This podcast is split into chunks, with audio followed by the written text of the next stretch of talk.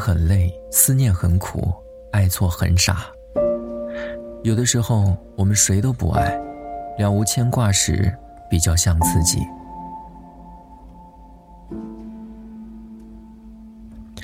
我总能遇到独自旅行的人。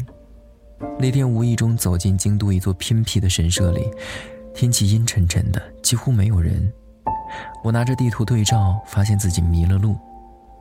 眯着眼睛看建筑上的神符，歪歪扭扭的字已经看不清楚。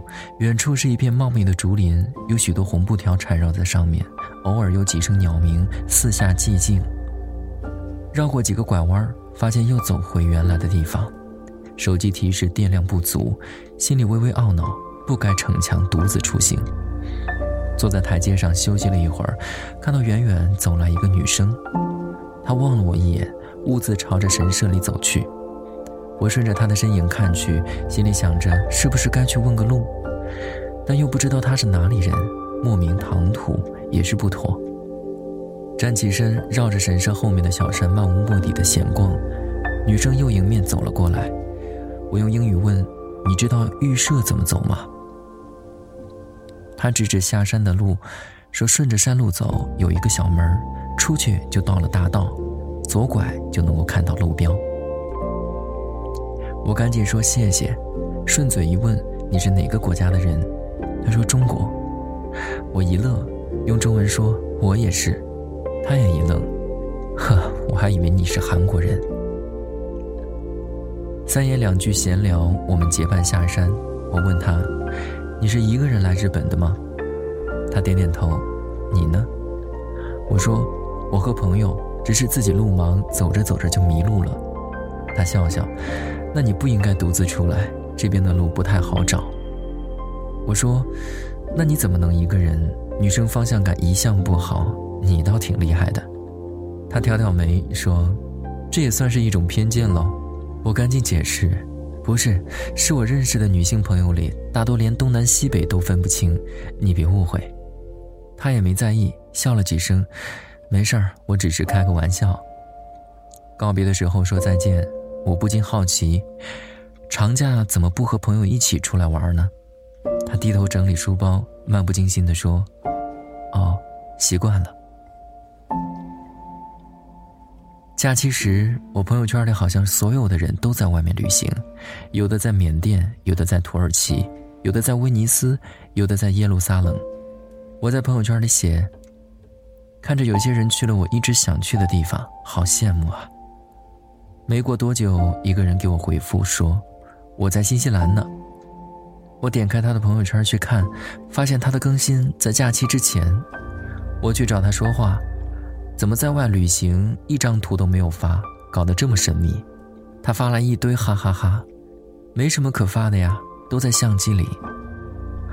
我问他，还是一个人吗？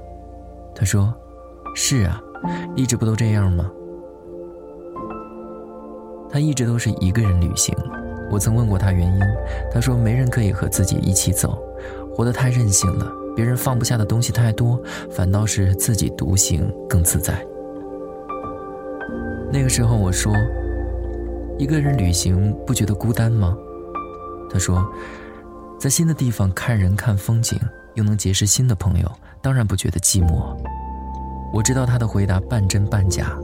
我刚认识他的时候，他可不是这样的人，总是喜欢热闹，喜欢聚会，非要三五成群儿才能开心。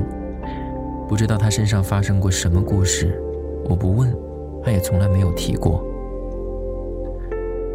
瑞爷假期在西藏，中秋节的那天，他发朋友圈说：“我一直相信，在不同维度的月亮都是一样的。”假期前几天，从来不开车的他独自驾车从成都进藏，在朋友圈吐槽导航不给力，遇到隧道塌方，本应该下午到中转点，拖到凌晨三点才到达，结果第二天就遇到了事故，山路起了大雾，能见度不足五米。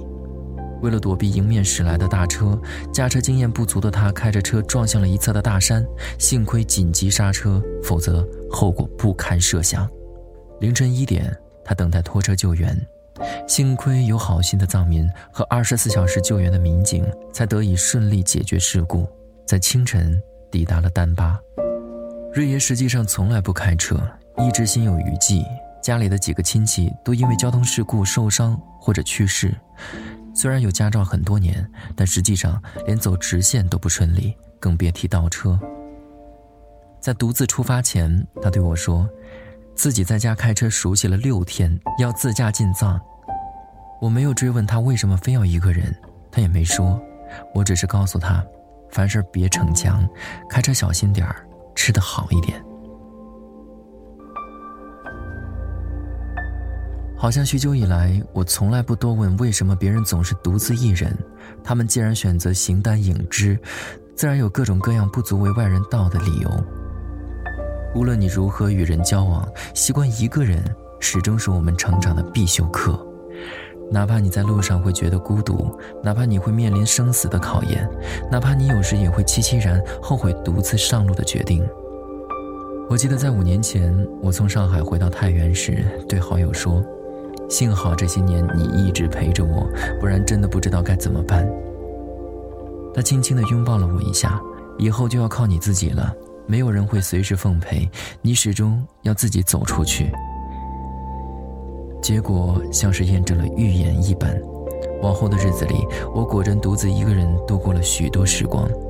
在一次朋友聚会的时候，大家看到我的到来一阵惊呼，纷纷喊着“活久见”，竟然还能够看到真人。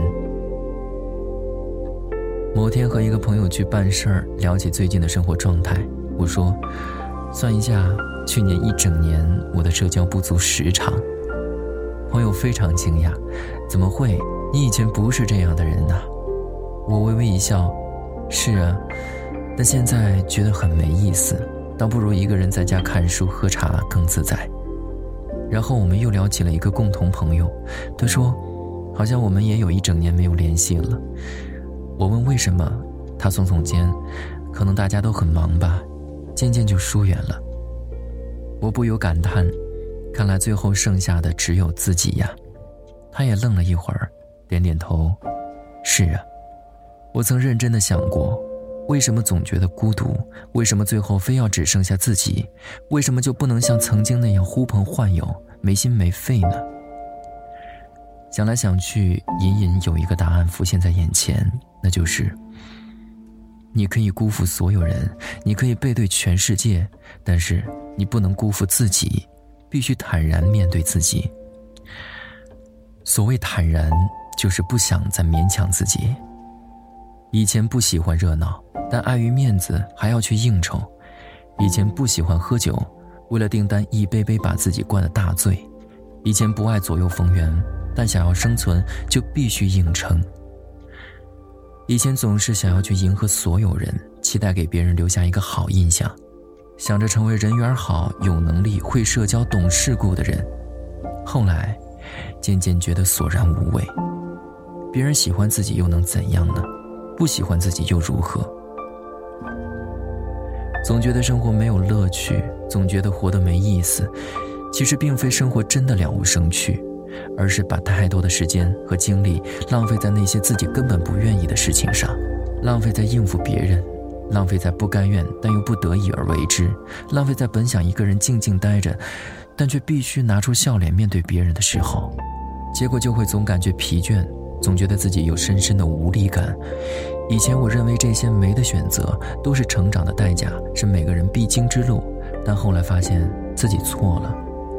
我们并非没有选择，只是我们没有勇气去选择罢了。我们并非不能洒脱一点，只是曾以为洒脱任性是幼稚的，是不负责任的。但是，那种不负责任是对别人的，总是做自己不喜欢的事情，勉强拧巴，才是对自己的不负责。你要拥有一个人。那个人或许是朋友，或许是家人，或许是爱人。人都是群居的动物，你总要生活在集体里。但那个人往往等你去邂逅，在遇到之前，你总要经历一段单枪匹马的时光。一个人的时候太多了，一个人远走他乡，一个人逛街吃饭，一个人睡觉打扫，一个人异地旅行，一个人失恋，一个人疗伤。那些我们解不开的结、想不通的事儿，都需要靠自己一个人去慢慢熬。后来，我渐渐学会了适时放松自己，尽量少做不喜欢的事儿，尽量少让一些人走进生命。太多的不喜欢会疲于应付，太多的热情也总不被珍惜。其实你知道，爱人很累，思念很苦，爱错很傻。有的时候，我们谁都不爱，了无牵挂时，比较像自己。有句话说，一个人要像一支队伍，在自己的世界里招兵买马，但我们不会时时那么坚定和充满力量。世界是大陆。你或许成不了冲锋陷阵的将军，但一个人要像一座枝繁叶茂的岛屿，独自成长和变迁，面朝广袤的世界，时刻学会担当，时刻准备迎接晴天和风雨。